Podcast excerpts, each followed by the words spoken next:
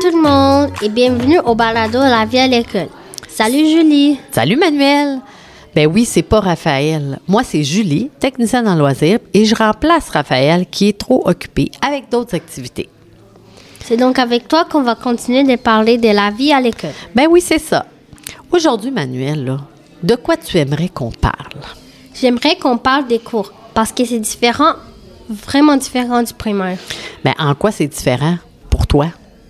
Premièrement, à chaque cours, on doit changer de local.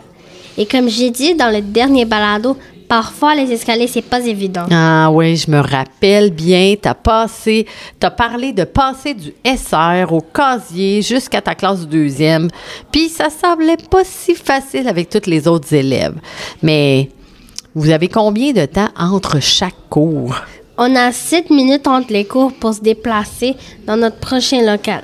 Mais moi, j'ai pas le temps d'aller au casier pour chercher mes autres livres, aller aux toilettes et retourner dans mon local.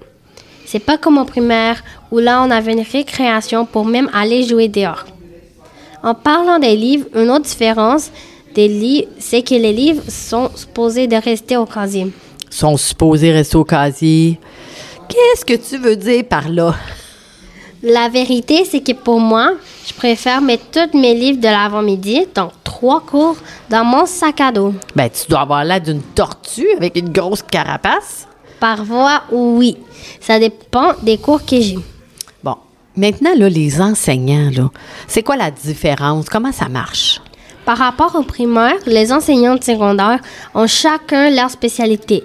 Donc, j'ai huit enseignants pour huit matières différentes. Tandis qu'au primaire, j'en avais la moitié, car mon prof titulaire enseignait plus qu'une matière. Puis, est-ce que tu trouves ça difficile d'avoir plusieurs enseignants? En début d'année, c'était plus difficile parce que je ne connaissais pas bien les noms des enseignants. Mais maintenant, ça va super bien. Bon, alors, Manuel, là, pour finir, si tu avais un conseil à donner aux futurs élèves qui s'en viennent l'an prochain, qu'est-ce que ça serait?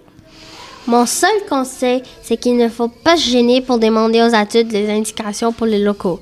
Les enseignants et tout le personnel comme toi, Julie, sont super gentils et vont vous répondre avec plaisir. Oh, t'es donc bien gentille. Bon, c'était le sujet de notre balado, La vie à l'école. Merci de nous avoir écoutés. À la prochaine!